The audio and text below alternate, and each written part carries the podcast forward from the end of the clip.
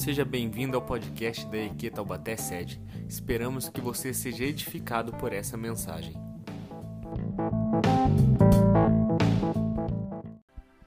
Gênesis 3, versículo 7 diz: Os olhos dos dois se abriram e perceberam que estavam nus. Então juntaram folhas de figueira ou folhas de figo para cobrir-se. Aqui todo mundo acredito que sabe do que está sendo falado. Aqui a gente está falando de Adão e Eva e a gente está falando do período pós-queda, né? Assim que Adão e Eva cometem o pecado, uma das primeiras ações que eles têm, como vai estar tá sendo relatado aqui em Gênesis 3:7, é pegar para eles, né? Pegar da, da onde tem folhas de figo e usar essas folhas para se cobrir. Eu lembro que há muito tempo atrás, eu não sei quanto tempo atrás, eu estava assistindo uma entrevista do, do antigo ministro do, do STF, Joaquim Barbosa, acho que todo mundo lembra dele, né? Que no Brasil a gente, o pessoal apelidava ele de Batman por causa da longa capa, enfim. Eu lembro que nessa entrevista, é, conforme ela foi discorrendo, eu lembro que ele disse algo que me chamou muita atenção e que nunca mais eu esqueci. Que ao ser perguntado sobre é, é, como deveria se comportar o, o, legislativo, os órgãos que, que coordenam, que comandam o nosso país, eles entraram em um assunto sobre transparência. Eu lembro que eu estava assistindo aquilo me pegou, me chamou a atenção. Eu falei, eita, eu acho que eu vou prestar mais atenção nisso. Então, uh, eu, eu, lembro que ele disse uh, para o seu entrevistador que uh, algo que talvez Adão e Eva deveriam ter escutado talvez nós deveríamos ter escutado. Eu lembro que ele disse que a transparência, a transparência tem um efeito purificador. E isso é uma grande realidade. E talvez é uma grande realidade que nós por muitas vezes não conseguimos absorver. A Bíblia vai relatar que nós somos somente um corpo, né? Nós somos um corpo em Cristo Jesus. Não são várias igrejas, não são várias pessoas separadas, não a gente aqui na igreja, você que está assistindo, que espero que em breve a gente possa estar junto, nós somos um corpo só em Cristo Jesus. Romanos 12, no verso 5, vai estar defendendo essa ideia. E eu acredito que uma das nossas grandes dificuldades de viver como corpo de Cristo, de viver como corpo, sabe, unidos, sabe, fortalecidos em amor, fortalecidos na, na palavra de Deus, fortalecidos em comunhão. Uma das nossas grandes dificuldades, ela resulta nesse efeito que nós não colocamos em prática de ser transparentes, de sermos naturais, de sermos verdadeiros uns com os outros. A nossa falta de verdade uns com os outros é apenas mostra que nós a, apenas por muitas vezes gostamos de nos relacionar apenas a níveis de superficialidade. Né? Nós temos as grandes redes sociais que elas servem para mostrar isso. Na rede social tá todo mundo bem. Todo mundo é exemplo de tudo. Todo mundo sabe sobre tudo. Todo mundo é cientista político na rede social. Eu nunca vi isso na vida. Todo mundo é formado em filosofia, formado em teologia, em medicina. Todo mundo formou em tudo. Apenas com a pesquisa do Google, todo mundo tá lá, sabe de tudo. Vida perfeita, maravilhosa. E você olha para aqueles perfis e você fala: Meu Deus, e a grande realidade é, é que muito disso a, traz uma, super, uma superficialidade que nós temos vivido. A, a, as redes sociais elas servem para nos mostrar um tipo de, de caminho que nós temos tomado para os nossos relacionamentos. É, eu gosto muito da expressão, e alguns ao citar ela vão saber de quem eu estou falando mas eu gosto muito da expressão sobre liquidez de relacionamento, liquidez de vida. Isso fala sobre uma vida que ela não é construída, relacionamentos que eles não são construídos em lugares sólidos, eles não são construídos em terrenos sólidos. Eles são assim como essa água. Que se ela for derramada nas minhas mãos, ela vai escapar pelo vão dos meus dedos, por mais que eu queira pegar ela. Ela, ou, ou, ou, se eu deixar em algum lugar, tende durante algum tempo, depois de algum tempo, ela começar a evaporar. Mas isso mostra a respeito da nossa fragilidade de relacionamentos. da nossa fragilidade na comunhão. E grande parte disso está incluído nessa nossa falta de transparência, nessa nossa falta de verdade uns com os outros. Porque nós só mostramos aquilo que nós achamos de belo de nós, que, da, da nossa parte, mostrar uns para os outros. Eu só permito que o outro conheça aquilo que eu acredito que deva conhecer de mim. Não sei se ficou claro, mas eu vou falar de novo. Eu só permito que o Rodrigo me conheça à medida que eu queira que ele me conheça. Então, por muitas, por diversas vezes, os nossos relacionamentos na igreja, os nossos relacionamentos como corpo de Cristo, eles são líquidos, eles não encontram sustentação, eles não encontram força. E não por causa da palavra, mas por culpa nossa, por responsabilidade nossa. Porque o tipo de vida que temos adotado, o, o, o, o tipo de relacionamento que temos adotado, tem nos levado para lugares aonde não existe nenhum tipo de fundamento, onde não existe nenhum tipo de solidez naquilo que nós estamos construindo. Porque nós só mostramos para os outros aquilo que achamos por bem, que os outros conheçam de nós. Então, ao perguntarmos uns aos outros, e aí, tá tudo bem? Por mais que você esteja mal, você vai falar, estou bem. Porque só mostramos para os outros aquilo que queremos que os outros conheçam. Por diversas vezes não queremos que os outros conheçam peculiaridades nossas que nós nos assustamos. Por diversas vezes não queremos que outros conheçam lados mais esquecidos, mais guardados, mais escondidos nossos. Então aparentamos esse tipo de cristianismo que não sofre, esse tipo de cristianismo que não falha, esse tipo de cristianismo que é perfeito, que é santo, imaculado. Quando na verdade todos nós carregamos conosco algumas cicatrizes. Quando na verdade todos nós carregamos conosco algum tipo de, de pesar, quando todos nós carregamos conosco alguma coisa que, que precisa ser tratada e, e ela pode vir a ser tratada na comunhão uns com os outros.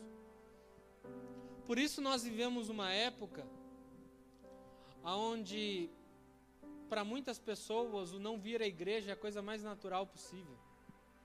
Eu não sei como tem sido essa sua experiência na quarentena, mas meu irmão, está sendo desesperador para mim não ver gente na igreja.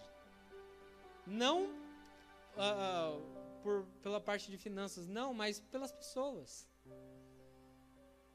Eu estava até brincando com uma, uma, amiga minha essa semana. Eu falei, nossa, a gente está tendo uma experiência de desigrejado. Está sendo horrível. Quero voltar logo. Mas isso mostra para nós o quanto nós, por diversas vezes, temos dificultado o nosso acesso ao corpo pela nossa, falsa, pela nossa falta de transparência.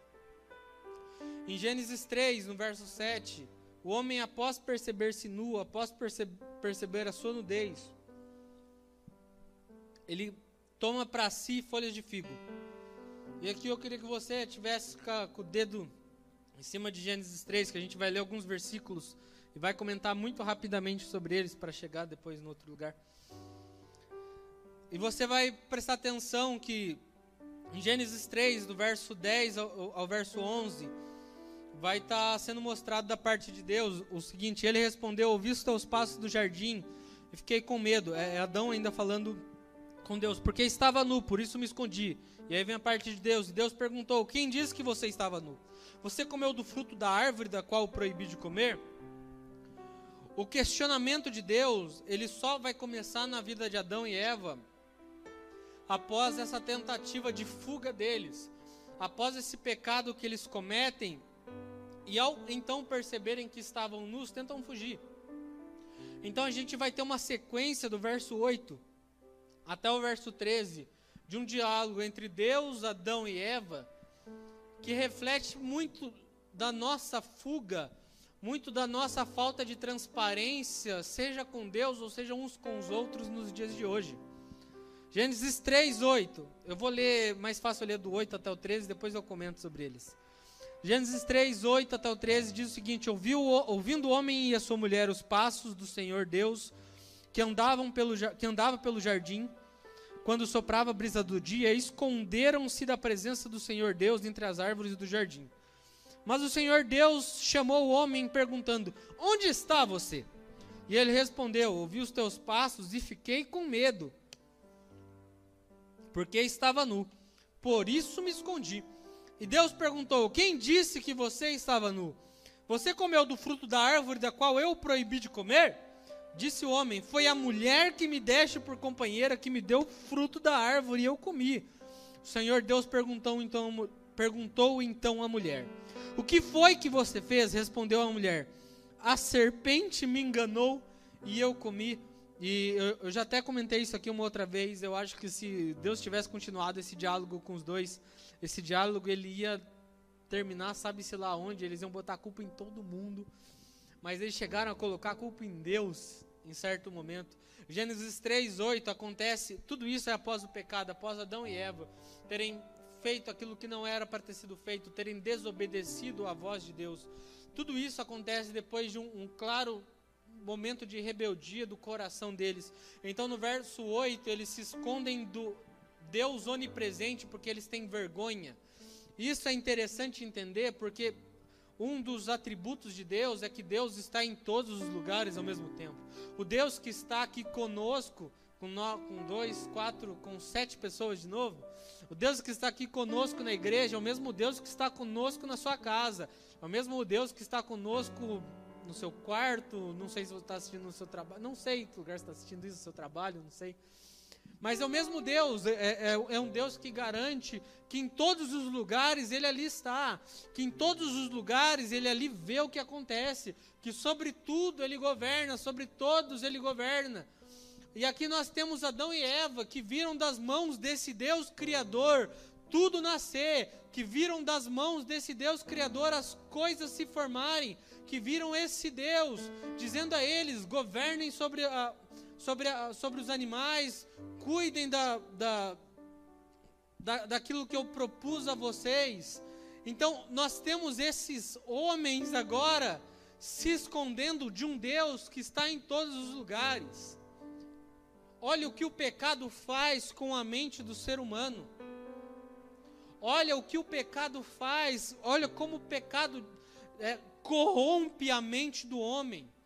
Olha como o pecado corrompe os olhos do homem, os olhos do ser humano. Deus, o Deus que em todos os lugares está, o Deus que sabe de todas as coisas, se apresenta a Adão e Eva. Então Adão e Eva o que fazem? Correm, mas como correr se Deus está em todos os lugares?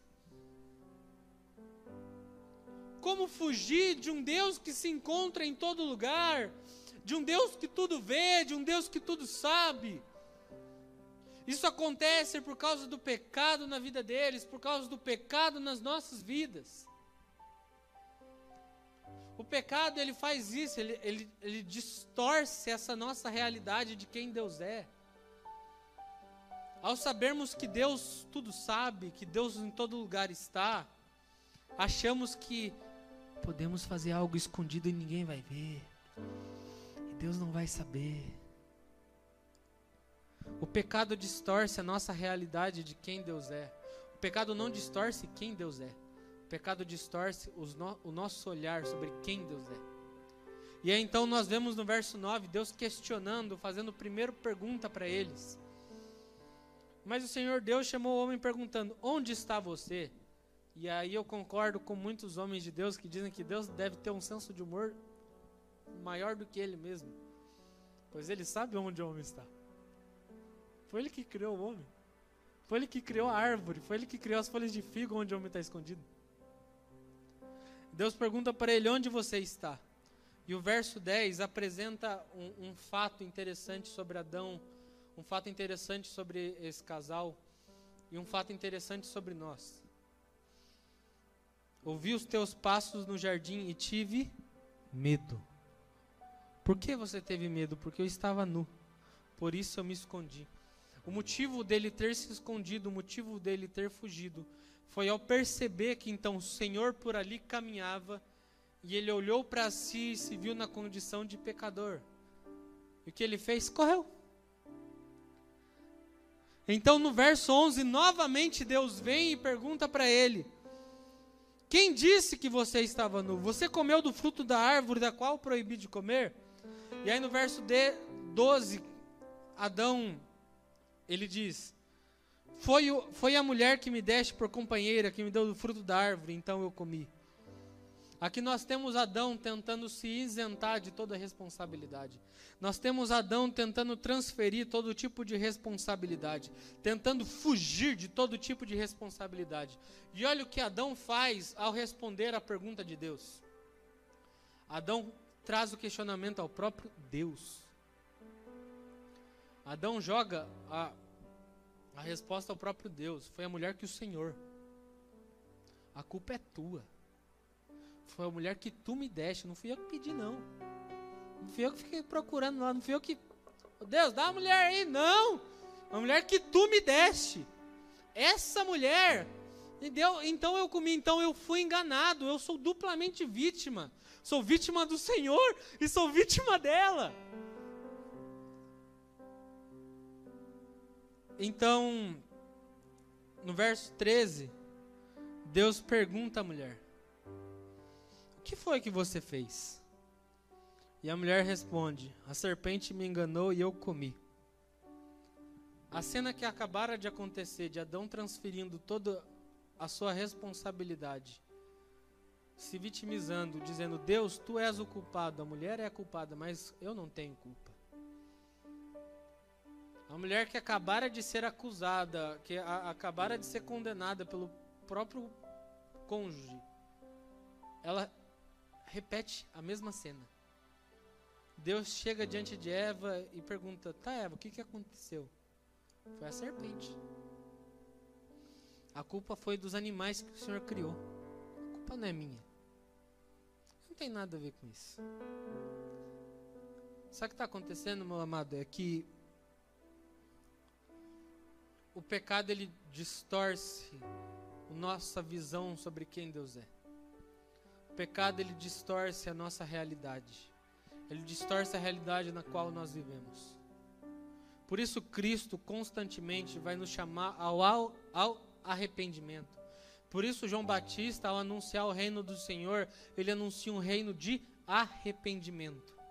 Para que os nossos olhos possam ser curados, para que então vejamos o Senhor assim como Ele é, e não com essa realidade distorcida de pecado que temos enxergado as coisas.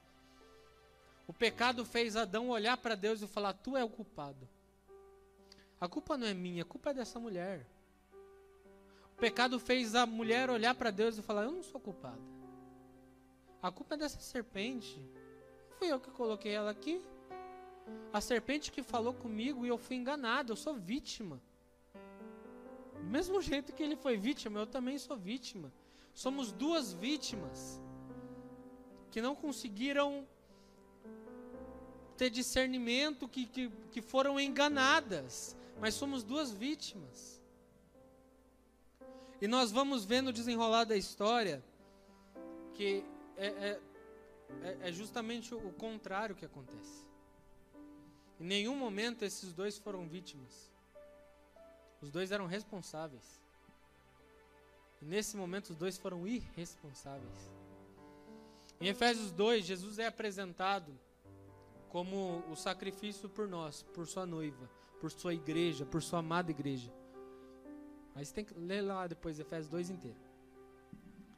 E eu gosto porque o apóstolo Paulo, em 1 Coríntios 15, do verso 45 ao 47, eu não vou ler.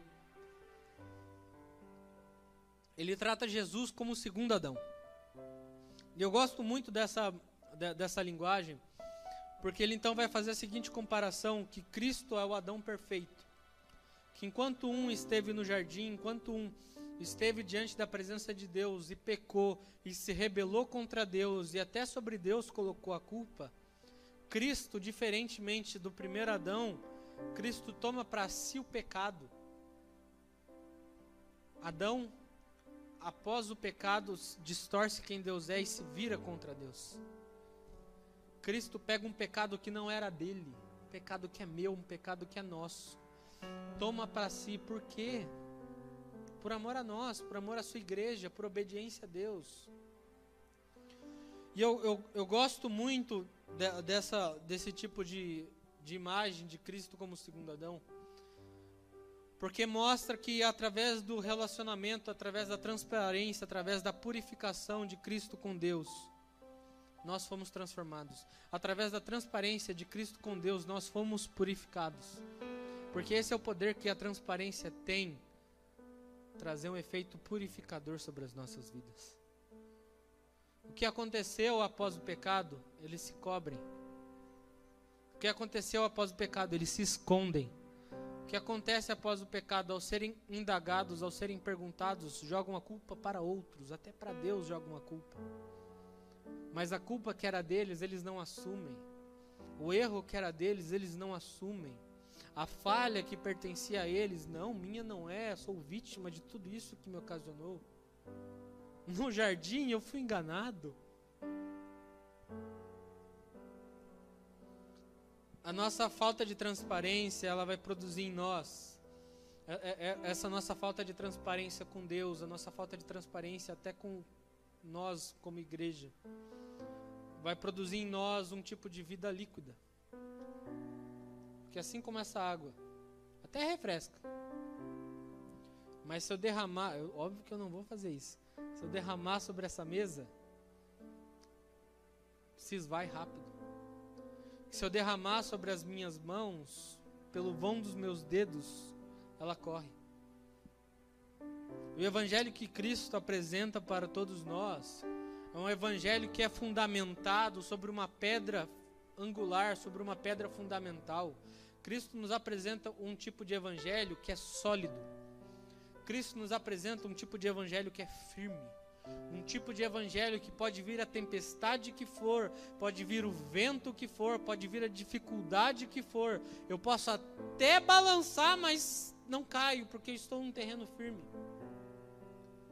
E o nosso problema de falta de transparência, principalmente com Deus, produzirá em nós um tipo de cristãos, um tipo de, de pessoas que qualquer coisa que acontecer, nós corremos, nós fugimos. Qualquer coisa que acontecer, assim como a água que corre pelo vão dos dedos, nós iremos sumir. Porque nos faltou solidez, porque nos faltou tempo para construir, porque nos faltou verdade, porque nos faltou transparência para estar diante de Deus e ser conhecido por Ele. O que acontece aqui é que as folhas de figo, as folhas de figueira que Adão e Eva tomam para si, elas mostram o medo, elas mostram a, a, a, essa figura de vergonha que eles tinham por causa do pecado, e principalmente a transferência de responsabilidade que governava a vida deles. As folhas de figueiras, as folhas de figo servem para mostrar a, aquilo que tem governado a vida deles. E talvez isso se encaixe com alguns de nós. Seja agora, seja num tempo posterior. Onde estamos vivendo e dizemos que a culpa é de todo mundo, menos minha. Responsabilidade, todo mundo, menos minha. O que, que você não vai mais na igreja? Ah, porque o pastor isso, porque o louvor isso, porque a luz isso, porque o som aquilo, porque o irmão aquilo outro, porque não sei o que, não sei o que lá, e assim vai. Põe culpa em todo mundo até chegar na serpente, até chegar em Eva, até chegar em Adão, até chegar em Deus de novo.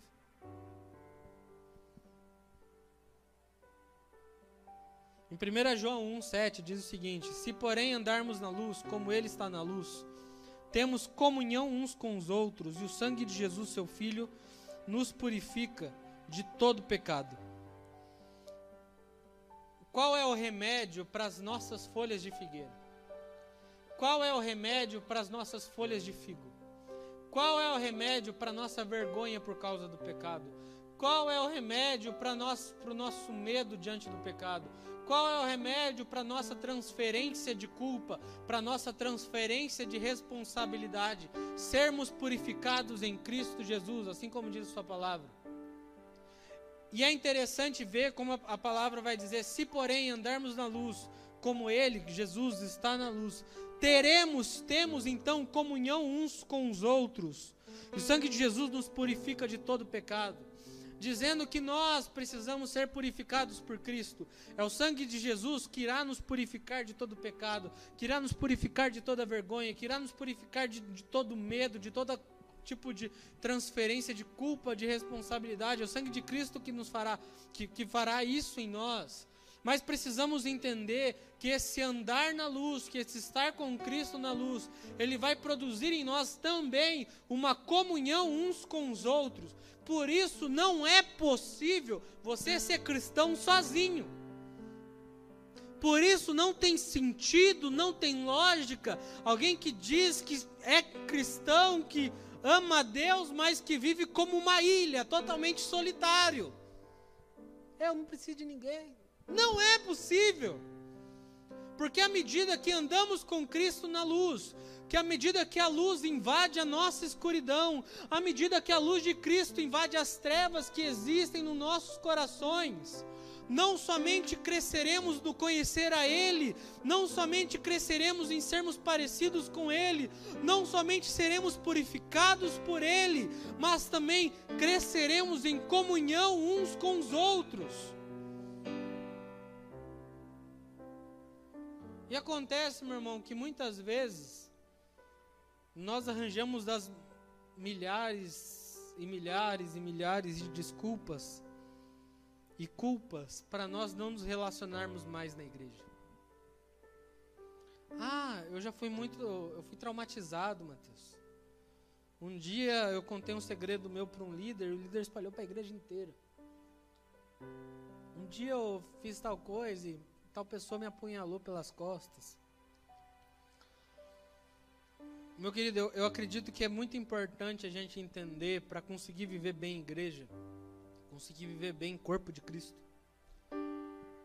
Que para nós amarmos uns aos outros, nós vamos precisar de uma coisa, entre tantas coisas. Mas uma coisa vai ser essencial: vulnerabilidade.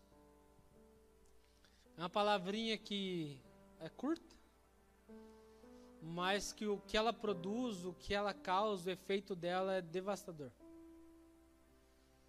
Porque como eu vou ser vulnerável sendo que eu já fui machucado antes?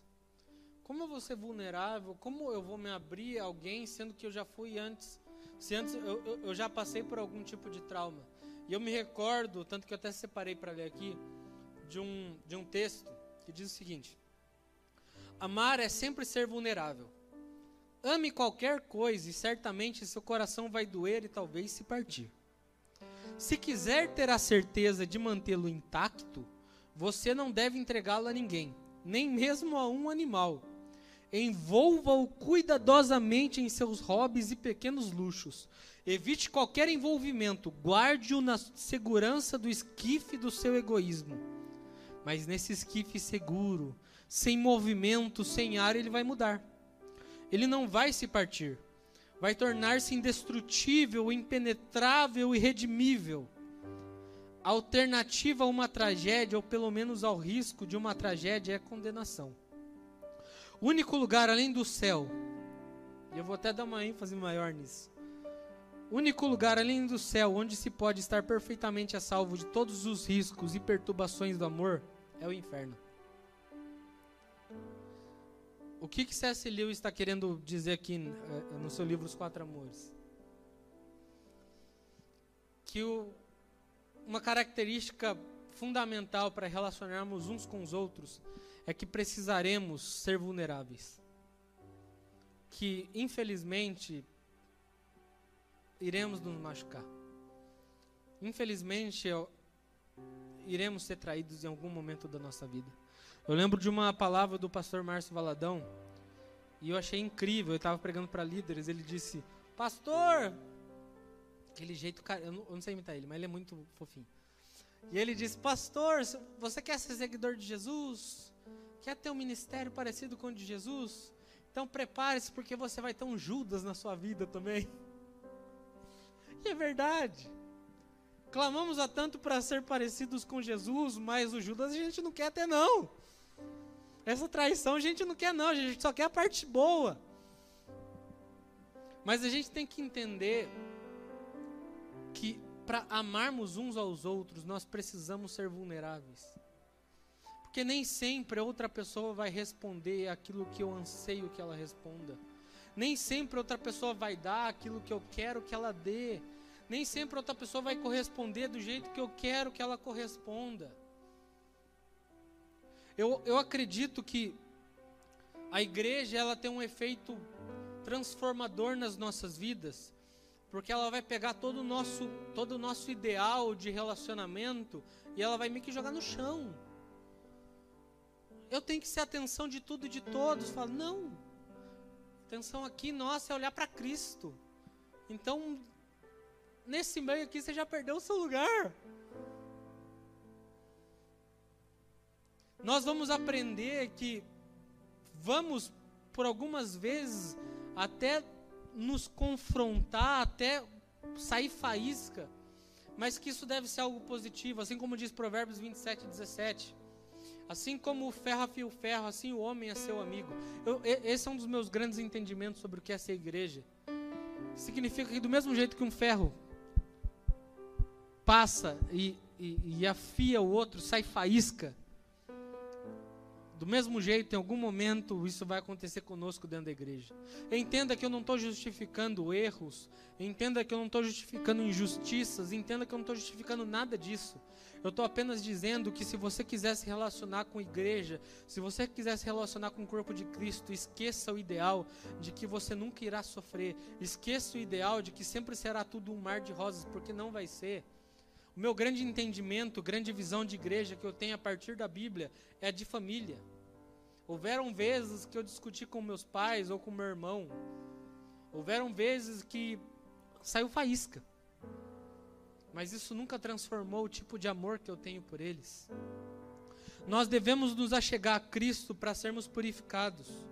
Nós devemos nos achegar a Cristo a fim de que possamos ser transformados, a fim de que o nosso relacionamento não somente com Ele, mas com a Sua igreja seja transformado, a fim de que a nossa comunhão uns com os outros ela tenha mais sentido, ela tenha mais valor, ela tenha mais, ela tenha mais cor, ela tenha mais brilho, ela tenha mais sabor.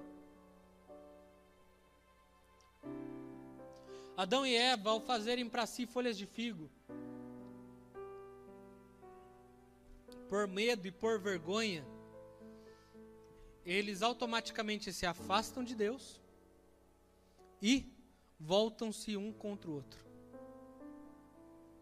Era um casal, lembra? Era marido e mulher. Então, após o pecado, virei as costas para Deus, a é, tu é a culpa, e a culpa é dessa da mulher que o Senhor me deu, não da minha, mas da sua. A culpa é tua. O que o pecado faz na vida de Adão e Eva, o que o pecado faz, o que a falta de transparência com Deus faz, é com que nós viremos, por, muito, por muitas vezes, nós nos viremos uns contra os outros dentro da igreja.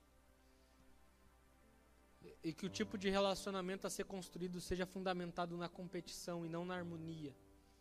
Não entender que somos somente um corpo, caminhando para o mesmo lugar, cantando a mesma canção, esperando a mesma coisa, ansiando pelo mesmo momento. O que nos faz, o que faz com que um irmão venha se degladiar com outro irmão, que faz com que o irmão venha se virar com outro irmão, que faz com que eu, por muitas vezes, possa ter sido injusto com outros, ou outros possam ter sido injustos comigo. O pecado, a falta de transparência diante de Deus. Meu irmão, se nós temos divergências, que essas divergências sirvam para nos afiar em Cristo, sirvam para nos fazer mais parecidos com Ele, sirvam para nos fazer mais próximos dEle porque é em Cristo que nós seremos purificados. É em Cristo que a sua igreja, que a sua noiva vai ser purificada. Não queira construir as coisas na igreja, não queira construir as coisas uns com os outros, com a força do teu braço. Mas saiba que essa purificação, saiba que essa transformação provém da parte de Deus. Mas nesse tempo aí existe uma responsabilidade minha, existe uma responsabilidade tua. Devemos andar na luz assim como Cristo também está na luz e ter comunhão uns com os outros.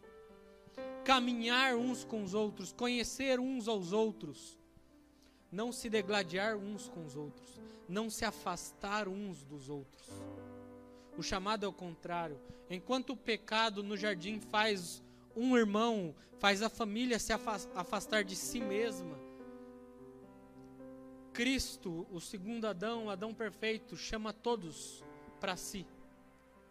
Chama todos de volta para si. Enquanto cada um estava indo para uma tribo diferente, para um lugar diferente, Cristo chama todos para que estejam reunidos nele novamente. Meu irmão, nós precisamos entender que se queremos amar a Deus, se queremos amar uns aos outros, precisamos ser vulneráveis. Você precisa, diante de Deus, ser totalmente transparente. O dia que não estiver bem, Deus, tô, eu, eu, eu amo Davi por isso. Davi, por diversas vezes, apenas expressa os anseios do seu coração. Senhor, eu estou mal. Estou bem, não. Deus, as coisas não estão boas, não. Eu amo essa vulnerabilidade do coração dele diante de Deus. Cristo não nos chama, meu amado, para sermos santarrões ante a Sua presença. Cristo nos chama para esse lugar de vulnerabilidade. Onde eu posso chegar diante dele e falar: Senhor, não sei nem orar. Não sei nem como ler a Bíblia. Não sei nem como tratar um irmão da igreja. Me ajuda. Deus, eu estou passando por uma fase tão difícil que eu não sinto mais forças para nada. Nós precisamos aprender a, a, ser um pouco mais vulneráveis. Por isso que eu gosto dos ajuntas aqui na igreja. Um dos motivos dos nossos ajuntamentos, né, é para que nós possamos crescer como corpo de Cristo, entendendo que para crescer como corpo nós precisamos ser vulneráveis entendendo que para crescer uns com os outros nós vamos precisar se expor, mostrar para o outro não apenas que o outro o, que achamos que o outro deva conhecer, não mostrar apenas aquilo que é belo, mas mostrar quem realmente somos. Falhamos, que erramos também. Mateus 16, verso 24 diz: Então Jesus disse aos seus discípulos: Se alguém quiser acompanhar-me, negue-se a si mesmo, tome sua cruz e siga-me. E eu acho isso incrível, porque Jesus ele vai na, na margem oposta da resposta de Adão e Eva a Deus. Enquanto Adão e Eva transferem culpa, transferem responsabilidade, Cristo chama a responsabilidade para si. Cristo olha para a gente e fala: Você tem responsabilidade também, bonitão.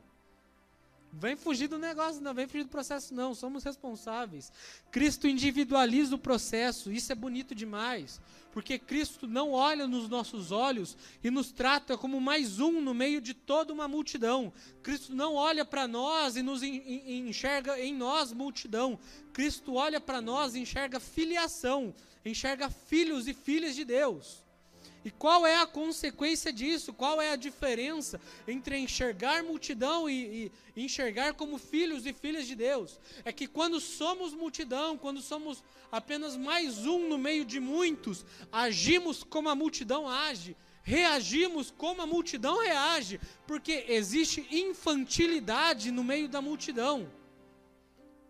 Pode perceber, todas as manifestações agressivas que nós temos na história, até no nosso país, todas as manifestações de, de, de, de, quebrar espaços públicos e tantas outras coisas, elas acontecem em multidões. Porque na multidão existe infantilidade. Mas Cristo chama a nós, como filhos e filhas, para esse lugar de responsabilidade, dizendo não é o outro que vai te salvar, não. Não, não é pelo outro, não é por mim, não é por Moisés, não, não, não, não. Você pega a tua cruz e me segue. O processo, a história, a responsabilidade, a conversa é contigo. Ela é pessoal, ela não é transferível. Ela não é terceirizada, ela é totalmente individual, ela é totalmente relacional. Porque é uma conversa que chama a maturidade. É Cristo nos chamando a um lugar de maturidade. Porque quando transferimos responsabilidade, apenas demonstramos o quão infantis nós somos. Eu lembro muito bem de uma história de, de um jogo de futebol que aconteceu, acho que no Paraná. E duas torcidas entraram numa briga homérica, numa briga gigantesca. E dentre essas brigas tinha uma pessoa que uh, havia feito recentemente, na época, né? Uh, ela havia feito alguns protestos pedindo paz no futebol. E aí foram perguntar para essa pessoa e, e ela negou tudo. Falou, não, não, eu não fiz. Aí depois mostraram para ela o vídeo. Falou assim, ué, tá aqui o seu rosto. Como você não fez? Olha você aqui. É porque na multidão nós somos infantis. Por isso que Cristo nos chama pra, nessa individualidade de processo. Por isso que você vai se desenvolver espiritualmente lendo a sua palavra. Lendo a palavra de Deus, orando a Deus, jejuando a Deus. Se alimentando daquilo que é pregado, se alimentando dos louvores que são entoados a Deus. Mas não é uma transferência, não, não é algo que eu posso dar para você e dizer, vai, não, não. É Cristo nos chamando dizendo que aquilo que foi perdido no jardim, aquilo que foi perdido no jardim após o pecado, lá naquele jardim de Apocalipse 21 e 22, paraíso eterno com Deus, é o lugar para nós, filhos e filhas, que amadurecemos e crescemos nesse processo. Cristo nos chama para responsabilidade individual de relacionamento que a nossa parte relacional com Ele, que essa nossa parte relacional uns com os outros, que nós, de, nós venhamos a, a, a assumir a, o compromisso, que nós não venhamos a fugir no, nos nossos traumas dizendo, Deus, alguém fez isso comigo, Deus, lá atrás. Não, não. Mas falar, Deus, se me machucaram, acredito que tu és cura. Se me feriram, eu acredito que o Senhor transforma. Se alguém da igreja um dia me traiu, eu acredito que o Senhor sempre esteve comigo. Porque, como eu disse lá no começo, o pecado ele altera a nossa visão sobre a realidade. Então começamos a atribuir para Deus e para os outros aquilo que eles não são. Quando Deus questiona Adão, era para Adão ter dito: errei, perdão. Quando Deus o questiona, era para ele ter assumido a culpa. Ao invés disso, o que ele faz? Não, Deus, a culpa é tua. A culpa é dessa mulher. Minha não é. Mulher, de quem que, que, que aconteceu? A culpa não é minha, a culpa é da serpente. Tem nada a ver com isso. Não devemos mais transferir responsabilidades. Devemos assumi-las. Porque é Cristo nos chamando para esse lugar de bondade, onde nós o conheceremos, onde nós nos desenvolveremos nele, nesse grande eterno amor dele.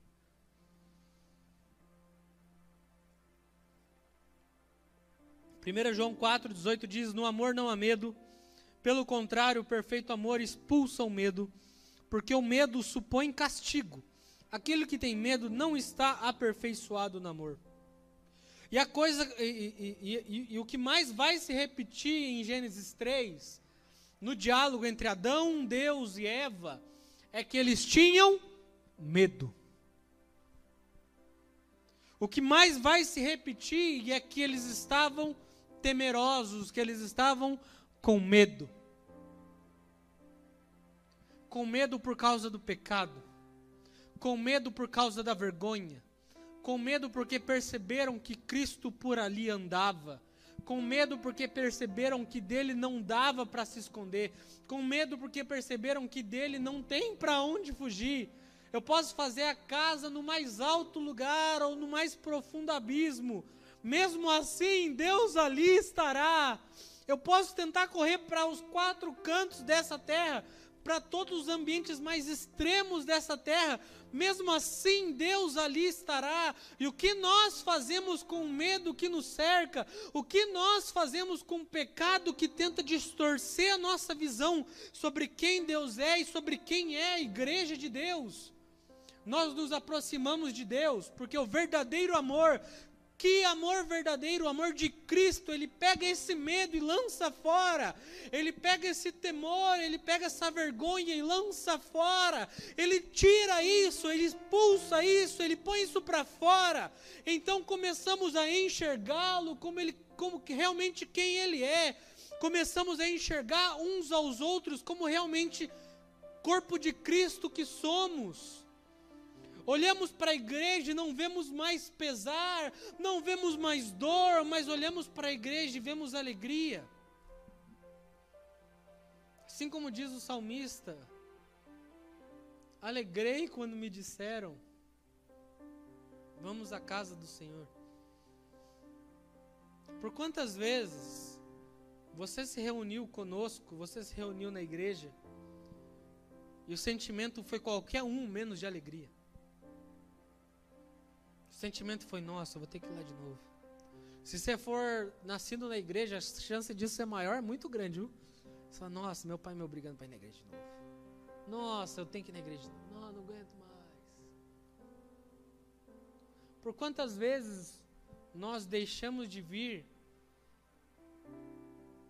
por, porque o nosso coração estava com medo devido àquilo que tínhamos feito?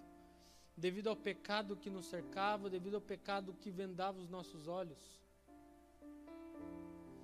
Cristo está nos chamando para tirar essa venda do pecado dos nossos olhos, para que então possamos ver não somente a Ele, que devemos nos relacionar com Ele, mas possamos ver uns aos outros. A beleza que existe no encontro uns com os outros, a graça que existe em estarmos juntos. Vou repetir o que eu disse lá no começo. Não sei como tem sido esses dias de quarentena para você, mas eu tô com saudade demais da igreja. Saudade demais de ver alguns irmãos. Saudade demais de ver alguns rostinhos que eu sempre vi aqui.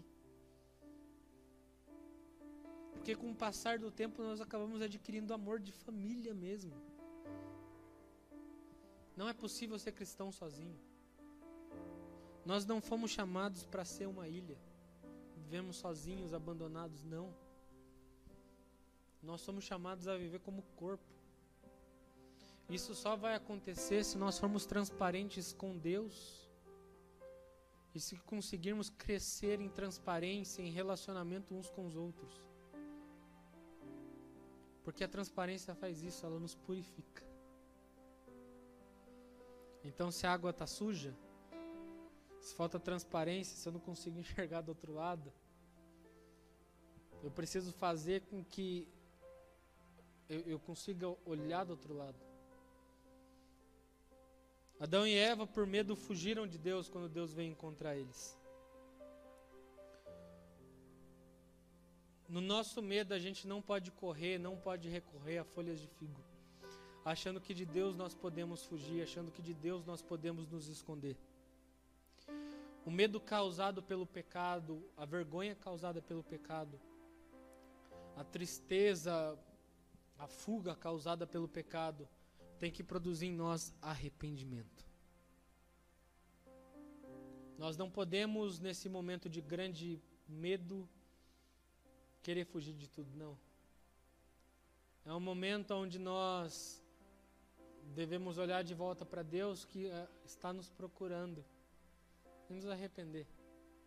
Sermos transparentes, sermos verdadeiros. Falar, Deus, isso aqui quem eu sou.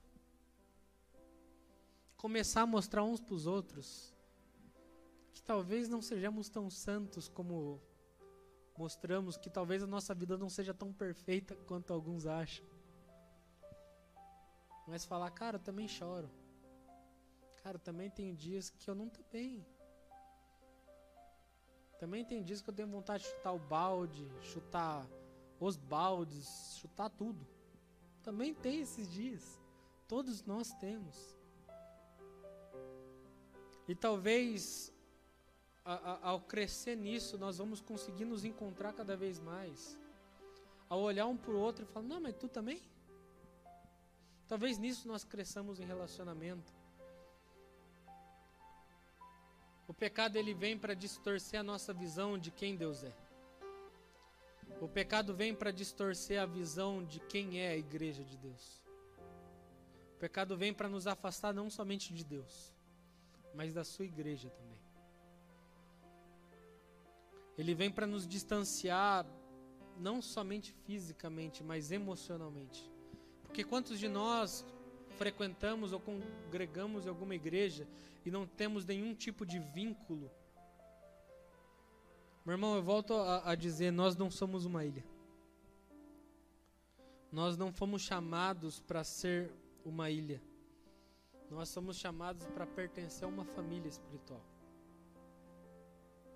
Nós devemos crescer em conhecer a Deus verdadeiramente e ao próximo para que possamos crescer como um só corpo, como uma só família. Caminhando para o mesmo lugar, ao encontro de Cristo, até que o Senhor volte, até que Ele venha nos buscar. Caminhar cantando a mesma canção, Maranata, a hora vem, Senhor Jesus.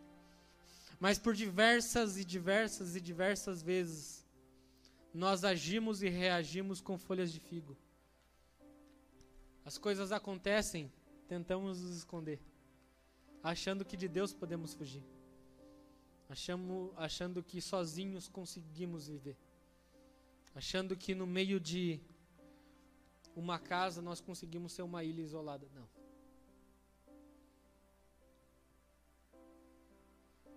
Queria chamar o louvor aqui para estar tá me ajudando.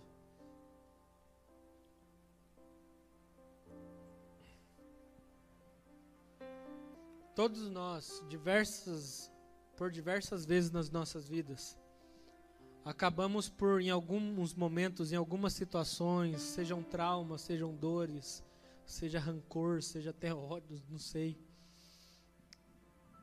produzir folhas de figueira para nós, produzir folhas de figo, para que possamos nos esconder uns dos outros, para que de Deus possamos nos esconder, enquanto Cristo tem nos chamado de volta.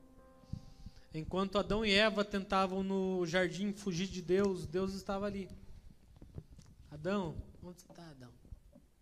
E Adão tentando correr.